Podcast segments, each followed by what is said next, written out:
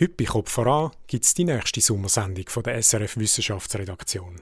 Es geht um die erste Kernspaltung in der Schweiz. Heute geht es im SRF Wissenschaftsmagazin um Kernenergie und Atomspaltung. Wir besuchen den allerersten Schweizer Kernreaktor oder das, was noch von ihm übrig ist. Wir schauen, wie diese anspruchsvolle Technologie überhaupt in die Schweiz kam. Ohne fremde Hilfe ging's nämlich nicht. Und wir schauen, wie knapp Schweizer Forscher an der Entdeckung der Kernspaltung vorbeigeschrammt sind. Den Weltruhm bekamen damals andere. Aber auch heute noch wird geforscht. Trotz unklarer Zukunft der Kernkraft in der Schweiz lässt sich jedes Jahr eine Handvoll junger Menschen an der ETH zu Nukleartechnikern ausbilden. Wir schauen dem Lehrer über die Schulter an einem Schulungsreaktor an der ETH Lausanne, ein kleiner Reaktor sozusagen im Handtaschenformat.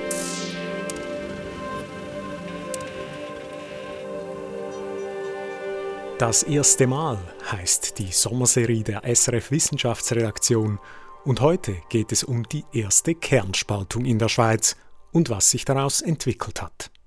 Mein Name ist Daniel Theiss, ich begrüße Sie zur Sendung. Forschen kann manchmal ganz schön speziell sein. Also man hat hier äh, weit unten, man hat das nicht mitbekommen, dass man da in einem Reaktorgebäude war, oder? Mit der Zeit hat man sich daran gewöhnt. Hier stand er, der erste Atomreaktor der Schweiz, erzählt mir Peter Allensbach, und er erzählt, wie es irgendwann normal wird, wenn man damit arbeitet, wenn man nur wenige Meter neben sich einen laufenden Atomreaktor hat.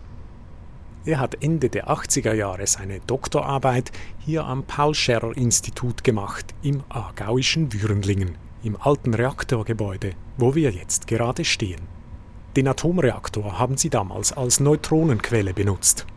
Neutronen sind Teilchen von Atomen, die bei Kernspaltungen freigesetzt werden und mit ihrer Hilfe lassen sich andere Materialien untersuchen. Ich zum Beispiel habe Hochtemperatur-Superleiter untersucht. Das war zu der Zeit, das war so äh, in Ende 80er Jahre, Anfangs 90er Jahre das Hot Topic. Und dann hat man praktisch, das sind wie Mikroskope mit atomarer Auflösung. Heute arbeitet Peter Allensbach als Bereichsleiter Logistik am Paul-Scherrer-Institut, das zur ETH gehört. Und er ist verantwortlich für den Rückbau des Reaktors, mit dem er einst geforscht hat. Das meiste ist schon weg, nur noch ein Teil der Betonhülle ist übrig und das Gebäude selber. Der Atomreaktor, der bereits zerlegt wurde, hat damals aber Geschichte geschrieben in der Schweiz. Der Safir war der erste, also wenn es jetzt um das erste Mal geht, das war der erste Reaktor in der Schweiz, der kritisch wurde. Das war Mitte der 1950er Jahre. Kritisch bedeutet bei einem Reaktor, dass er läuft, dass in ihm eine Kettenreaktion stattfindet, die sich selbst erhalten kann und die immer gleich stark bleibt. Die Bezeichnung Saphir für den Reaktor war damals schnell klar. Sein intensives blaues Leuchten, das aus seinem Innersten drang, gab ihm seinen Namen. Wie der Edelstein Saphir, sehr tiefes, blaues, gesättigtes, schönes Blau. Das ist schon faszinierend, ja. Sichtbar war dieses blaue Leuchten, weil der Reaktor nach oben offen war. Die Brennstäbe mit dem Uran drin, die sind der eigentliche Reaktorkern. Die Brennstäbe wurden durch eine Art Metallgestell zusammengehalten und waren zusammen mit den notwendigen Steuerstäben einfach in ein Wasserbecken getaucht. Ein sogenannter Swimmingpool-Reaktor. Swimmingpool, wirklich wie es heißt, es war ein Swimmingpool, war ein offener Pool, wo man oben reinschauen konnte. Acht Meter tief hat man dann äh, das Tscherenkow-Licht um den Reaktor herum gesehen. Tscherenkow-Licht heißt das blaue Leuchten. Es entsteht, wenn energiereiche Teilchen aus dem Reaktorkern mit sehr hoher Geschwindigkeit durchs Wasser rasen. Die 8 Meter Wasser schirmen die Strahlung aus dem Reaktorkern genügend ab, so dass man tatsächlich von oben reinschauen konnte. Doch nur vorsichtig. Man macht das dann nicht stundenlang, da schaut man mal ein paar Sekunden rein und nimmt den Kopf dann schon wieder weg. Die Leute standen sogar mal Schlange, um das zu sehen, erzählt mir Peter Allensbach. Ich kann mich noch gut erinnern, als ich doktoriert habe, hier hat es einen Besuchstag gegeben und da hat es also Riesenkolonnen vor dem Safe gegeben und alle wollten das blaue Licht sehen. Also das war in 91 oder so, 92. Also da hat es hunderte von Leuten gehabt, die das sehen wollten und auch sehen konnten, oder? Aber heute wird das schwierig werden, so wenn man das sehen will. Das ist nicht mehr so einfach, ja.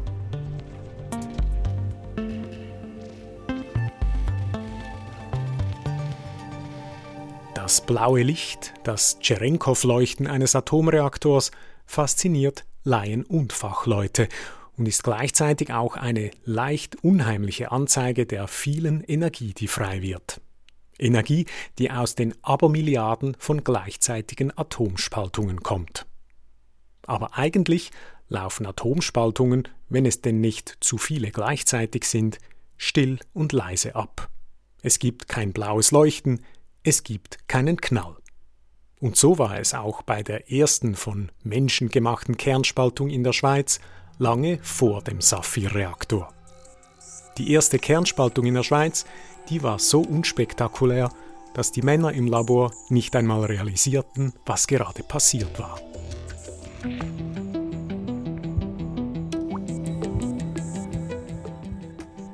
Wir schreiben die 1930er Jahre. Es sind goldene Jahre in der Entwicklung der Atomtechnik.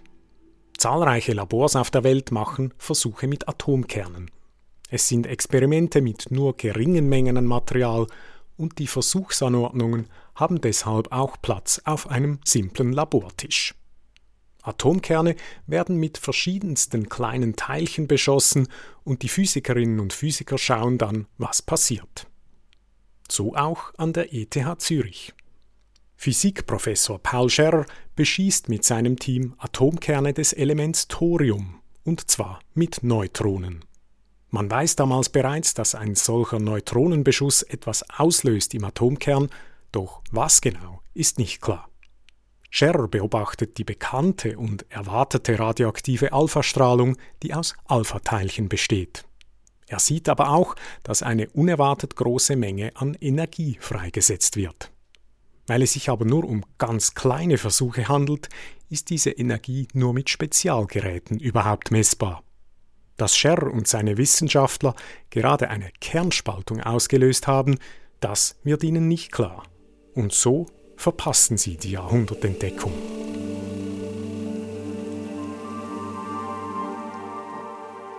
Sie waren da aber in bester Gesellschaft, denn viele ähnliche Experimente wurden gemacht, besonders mit dem reaktionsfreudigen Metall Uran. Aber niemand konnte erklären, was da genau vor sich ging. Dass sich ein großes Atom in zwei fast gleich große kleinere Teile spaltet, dass es richtiggehend zerplatzt, das konnte man sich nicht vorstellen, das kam nicht einmal in der Theorie vor. Es sollte noch bis kurz vor dem Zweiten Weltkrieg dauern. Anfang 1939 gelang es der österreichischen Physikerin Lise Meitner zusammen mit ihrem Neffen Otto Frisch zu erklären, was bei diesen Experimenten vor sich ging. Sie schrieben in der Zeitschrift Nature Es scheint darum möglich, dass der Atomkern des Urans nicht sehr stabil ist. Er könnte sich nach der Aufnahme eines Neutronenteilchens in zwei Kerne von etwa gleicher Größe trennen. Jetzt war die Katze aus dem Sack. Klar war nämlich auch, dass dies große Mengen an Energie freisetzt. Und dann ging es schnell. Noch im gleichen Jahr wurde auch klar, jede dieser Kernspaltungen, die durch Neutronen ausgelöst wird, produziert wieder neue Neutronen. Das ließ nun eine Kettenreaktion möglich erscheinen. Eine Publikation dieses Fundes wurde zunächst unterdrückt. Man wollte nicht, dass die Deutschen davon erfahren und dadurch Hinweise zum Bau einer Atombombe erhielten. Zitiert aus dem Buch Geschichte der Kerntechnik in der Schweiz. Durch die zumindest theoretische Möglichkeit einer Uranbombe wurde die Entwicklung der Atomtechnologie in den Kriegsjahren unter höchster Geheimhaltung vorangetrieben. Das Resultat ist bekannt. Im August 1945 zündeten die USA eine Uran- und eine Plutoniumbombe über Japan.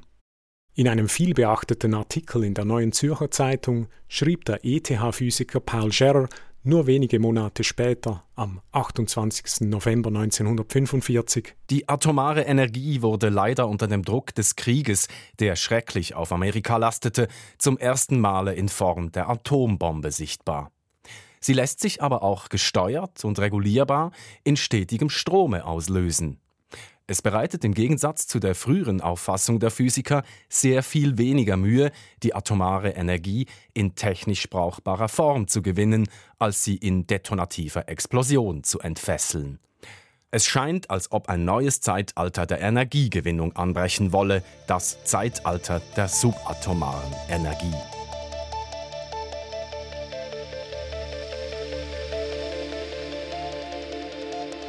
Die Schweiz und das Atom. Paul Scherrer sollte in den kommenden Jahren eine wichtige und treibende Figur werden. Es gab Diskussionen, ob sich die Schweiz atomar bewaffnen solle, und es gab schon bald Pläne, eine eigene Schweizer Atomenergiemaschine zu bauen. Ziel war es, die bei der Kernspaltung frei werdende Energie unter Kontrolle zu behalten. Sie sollte nicht plötzlich, sondern nur Stück für Stück frei werden. So könnte aus ihr Wärme und letztlich Strom gewonnen werden. Doch entsprechend gebaute Atomreaktoren können auch für andere Zwecke verwendet werden, nämlich zur Herstellung von Plutonium für Atombomben. Die Pläne für die schweizerisch gebauten Atomreaktoren hätten die Produktion von Plutonium grundsätzlich möglich gemacht. Die Frage ist bis heute nicht restlos geklärt, ob eine Plutoniumproduktion tatsächlich ein Ziel war oder ob andere Gründe zu diesem spezifischen Reaktordesign geführt hatten. Dies bietet noch immer Raum für Spekulationen.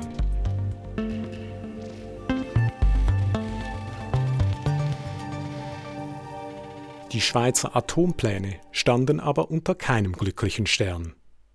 Die Ideen, die Pläne und die Köpfe, die wären zwar da gewesen, doch das Uran fehlte.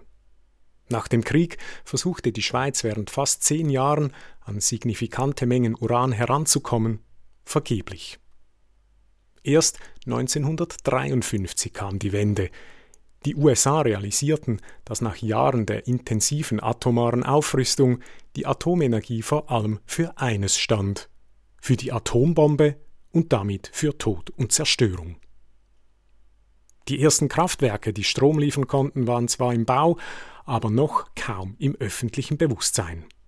So beschloss die USA eine weltweite Charmoffensive für die Atomenergie zu starten und nannte sie Atoms for Peace Atome für den Frieden. Den Auftakt dazu machte eine Rede von US-Präsident Eisenhower bei den Vereinten Nationen in New York. Against the dark background of the atomic bomb, the United States does not wish merely to present strength but also the desire and the hope for peace. To find the way by which the miraculous inventiveness of man shall not be dedicated to his death, but consecrated to his life.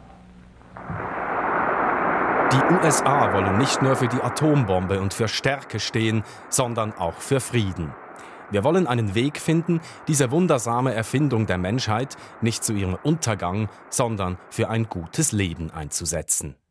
Atoms for Peace war eine sorgfältig orchestrierte PR-Veranstaltung im Kalten Krieg, auch um international möglichst die Kontrolle über die Atomprogramme zu haben. Atoms for Peace hatte rasch konkrete Folgen. So wurde Uran erhältlich und es gab einen offeneren Austausch über Reaktortechnik. Dies gipfelte in einer Konferenz mit Ausstellung in Genf im Jahr 1955. J'ai l'honneur de déclarer ouverte la conférence internationale sur l'utilisation d'énergie atomique à des fins pacifiques. Et j'invite M. Max Petitpierre, le président de la Confédération helvétique, à prendre la parole. Il y a dix ans, presque jour pour jour, éclataient, semant la destruction et la mort, les premières bombes atomiques. L'humanité apprenait ainsi brutalement qu'une nouvelle découverte géniale avait été faite et qu'une source d'énergie avait été créée d'une puissance extraordinaire. Bundespräsident Max Petitpierre spricht in der Eröffnungsrede von der außergewöhnlichen Energiequelle, welche die Atomkraft sein könne und an die internationale Atome für den Frieden Konferenz kamen die Amerikaner nicht mit leeren Händen. Im Bauch eines riesigen Transportflugzeugs bringen sie einen echten, funktionierenden Atomreaktor in die Schweiz und stellen ihn auf an der Konferenz in Genf. Zum Staunen des Publikums und der Weltpresse. Sowas hatte man noch nicht gesehen. Mehrere Meter tief in ein Wasserbecken getaucht war der Reaktorkern von oben vom Beckenrand aus sichtbar und leuchtete saphirblau in einigen Metern Tiefe. Das Tscherenkow-Leuchten.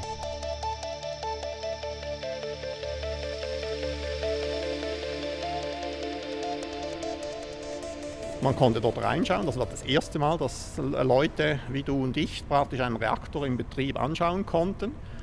Aber der wurde natürlich aktiviert durch das. Und das hat Paul Scherro und auch äh, Boveri haben das auch schon gewusst und haben dann mit den Amerikanern Kontakt aufgenommen und gesagt, den wollt ihr doch nicht mehr zurücknehmen.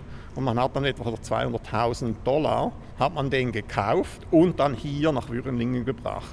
In den 50er Jahren wurde auf dem Gemeindegebiet von Würenlingen auf der sogenannten Betznauwiese an der Aare das Schweizerische Atomforschungszentrum gebaut. Investiert haben da die Reaktor AG, ein Konsortium, hinter dem die großen Schweizer Maschinenbaukonzerne wie BBC und Sulzer standen. Die treibenden Kräfte waren dabei Walter Boveri von der BBC und Paul Scherrer von der ETH. Scherrer damals vor den Medien zum Kauf des Saphir-Reaktors. Nous sommes réunis aujourd'hui pour la remise solennelle du réacteur expérimental que les autorités américaines ont accepté à céder à la Suisse. Nous avons exprimé au gouvernement des États-Unis notre désir d'en disposer dès maintenant et d'avoir un instrument de travail et d'étude en attendant l'achèvement du réacteur qui est en construction à Würendingen. Der Saphir-Reaktor sollte als Überbrückung und Studienobjekt dienen, nämlich so lange, bis der eigene Reaktor Made in Switzerland fertiggestellt war. Physiker Peter Allensbach. Und dann wollte man eben eine eigene Reaktorlinie bauen, möglichst mit Natururan, das man vielleicht dann sogar aus den Bergen, aus den Alpen holen konnte. Hat sich dann zerschlagen. Und eben eine eigene Technologie, dass man unabhängig vom Ausland war. Doch was aufs Erste vielleicht gar nicht so kompliziert erschien, die Amerikaner hatten es ja vorgemacht und einfach in Genf mal einen Atomreaktor aufgestellt, zeigte sich im Konkreten dann doch als eine Herausforderung. Sogar beim Saphir wurde der Reaktor eigentlich nur aus Genf hergebracht und ihm ein neues Schwimmbad gebaut werden musste. Der Bau des Wasserbeckens demonstrierte erstmals die erhöhten Anforderungen der Kerntechnik, als der Versuch, die ungenügende Dichtheit des Betons durch eine Auskleidung mit Keramikplättchen wettzumachen, nach langen Bemühungen aufgegeben werden musste.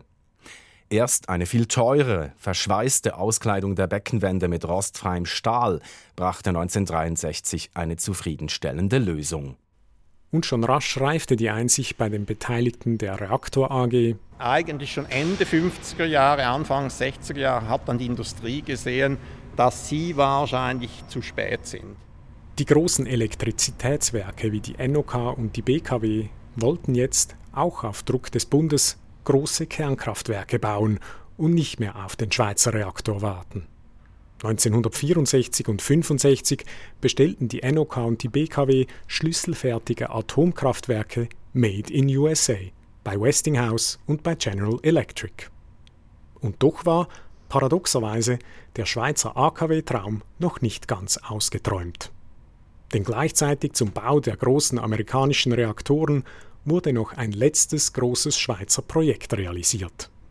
Gefördert mit Millionenbeträgen vom Bund wurde im wattländischen Luçon in einer Felskaverne drin ein weiterer Versuchsreaktor erstellt, der erst im Jahr 1968 in Betrieb ging. Jedoch, sagt Peter Allensbach, diese Zeit war zu kurz, eine eigene Reaktorlinie äh, praktisch zu bauen. Oder man hat dann auf kommerziell gesetzt und dann war das Interesse relativ klein von der Industrie.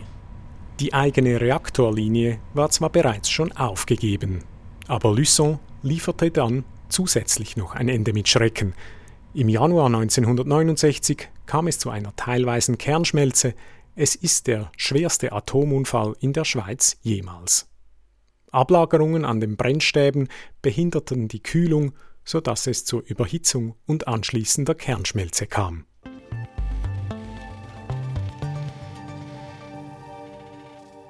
Und heute? Insbesondere geprägt von den schweren Unfällen in Tschernobyl und Fukushima beschloss die Schweiz, aus der Atomtechnologie auszusteigen. Die Aufgaben für Nuklearingenieure seien aber noch immer zahlreich, sagt Andreas Pautz. Er ist der Leiter für den Bereich Nuklearenergie und Sicherheit am PSI. Also ich persönlich gehe heute davon aus, dass wir die Anlagen sicherlich bis zu 60 Jahren betreiben. Das bringt uns dann bis in die 2040er Jahre möglicherweise darüber hinaus, je nachdem, wie schnell der Ausbau der erneuerbaren Energien in der Schweiz vorangeht. Und damit sind wir gerade bei, auch bei den Anlagen Betznau 1 und Betznau 2, sprichwörtlich gesehen, eigentlich weltweit führend. Ja? Wir haben sehr recht alte Anlagen in der Schweiz und deswegen ist es wichtig, die eng zu begleiten. Es können Nachrüstaktivitäten sein, das können Analysen zum Störfallverhalten dieser Anlagen sein, Materialverhalten natürlich, insbesondere auch das Verhalten im Langzeitbetrieb. Es braucht also noch immer neue Fachleute, auch in den Anlagen selber. Ein Masterstudiengang der ETH Zürich und Lausanne zusammen mit dem PSI soll den nötigen Nachwuchs liefern. Wenn Sie wissen, dass so pro Jahr der, an den Schweizer Anlagen etwa 10 bis 15 Nuklearingenieure benötigt werden, weil andere in den Ruhestand treten oder ausscheiden, ähm, dann haben wir es in den letzten Jahren geschafft, so ungefähr diese Studentenzahlen zu erreichen. Ein wichtiger Teil in diesem Studiengang ist die Ausbildung am Kernreaktor. Und einen solchen gibt es an der ETH Lausanne.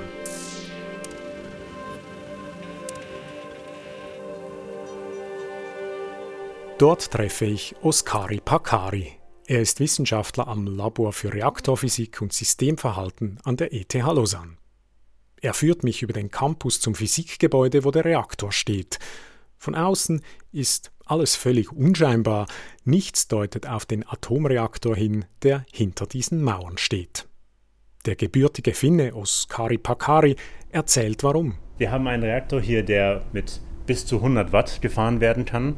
100 Watt, äh, das ist nicht sehr viel Leistung. Das ist ungefähr die gleiche Menge an Wärmeleistung, die Sie als Person in den Raum gerade abgeben. Das heißt, an, an wirklich an Kernspalt-Wärmeleistung haben wir nicht viel. Die geringe Leistung des Reaktors hat große Vorteile. Das erlaubt es uns aber auch sehr flexibel zu sein. Wir können sehr einfach ähm, die Neutronen im Kern und einfach den Kernspaltungsprozess äh, studieren und ähm, auch mit sagen wir, sehr geringem Risiko, denn wir können den Reaktor anfahren, den Reaktor beobachten und mit Detektoren messen, was passiert. Dann können wir ihn wieder abschalten und nach der Abschaltung können wir dann in den Kern rein, wir können den Kern besichtigen es ist zwar ein Nullleistungsreaktor, aber wenn der Reaktor in Betrieb ist, haben wir trotzdem Millionen an Kernspaltungen, die pro Sekunde stattfinden.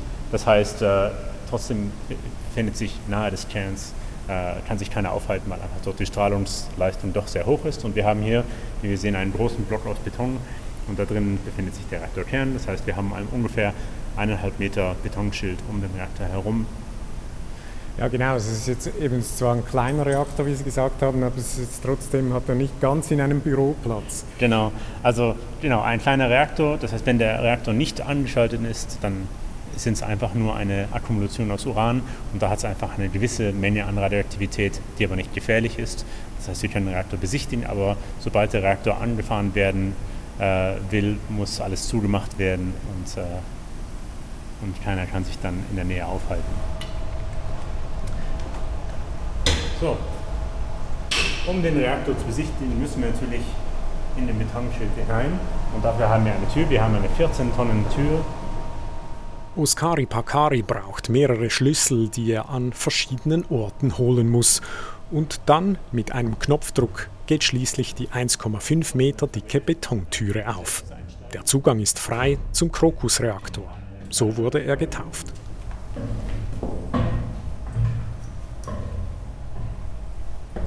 Oh, ja. Willkommen im Reaktorkern von Protus. Man sieht hier den Reaktorbehälter. Wir haben hier einen Stahlbehälter mit äh, ungefähr äh, fast zwei Metern Durchmesser. Und drinnen befindet sich dann das Gitter, in dem wir die Uranstäbe, also die Aluminium, im Aluminiummantel ähm, eingepackten äh, Kernbrennstoff in einem Gitter angeordnet. Und äh, das ist ein Kernreaktor. Man muss sich einfach Uran in eine gewisse Geometrie aufstellen. Und äh, derzeit ist der Behälter natürlich leer, weil wir uns hier drin aufhalten. Und wenn wir den Reaktor anfahren wollen würden, dann würden wir alles zumachen, in den Kommandoraum gehen und dann die Pumpen anwerfen und ein Operateur würde dann schrittweise Wasser dem Kern hinzufügen, bis wir dann einen kritischen Zustand haben. Und das sind jetzt also die Brennstäbe dann? Genau, also wir haben jetzt, äh, Krokus ist besonders, weil wir zwei Arten von Brennstäben haben. Wir haben im Zentrum dünnere Brennstäbe, die sind so ähnlich wie auch in Leistungsreaktoren, die bestehen aus äh, Uranoxid. Und der Aus, die Außenzone, das sind dickere Brennstäbe, die bestehen aus Uranmetall. Normalerweise benutzt man einen Brennstoff, das ist einfach praktischer, aber bei uns ist das historischerweise so ergeben, dass eben Uranoxid war vorhanden, aber nicht genug, um eine kritische Masse zu haben, das heißt, um einen Reaktor zu betreiben. Und dann ähm, haben sie eben Uran-Metall-Brennstäbe außenrum äh, angefangen aufzustellen, bis es dann ausreichend war, um einen kritischen Reaktor zu haben. Und Krux ist rund 40 Jahre alt. Und ja, seit 40 Jahren wird hier Lehre und Forschung mit diesem Reaktor betrieben. Und wie, wie gesagt, im, im Modus Hands-on, das heißt, ich kann wirklich hingehen und hier ist äh, keine Kontaminationsgefahr. Und dieser, dieser Aluminiummantel ist seit, seit 40 Jahren, wird natürlich jährlich kontrolliert, aber ist alles noch äh, dicht. Und äh, dadurch können wir wirklich mit den Studenten hingehen und zeigen, hier, das ist ein Uranmetallstab, das ist ein Uranoxidstab. Und wir können wirklich die Detektoren per Hand quasi anbringen und äh, da wirklich sehr nah quasi mit dem, mit dem Material arbeiten. Ja, ähm, kann man den jetzt anstellen? Ja, könnten wir. Also ähm, dafür braucht es äh, wie, für, wie, für ein, wie für ein Auto ein, ein, paar Schlüssel und dann können wir den Reaktor anfangen. Ja. Vorsichtig beim Absteigen.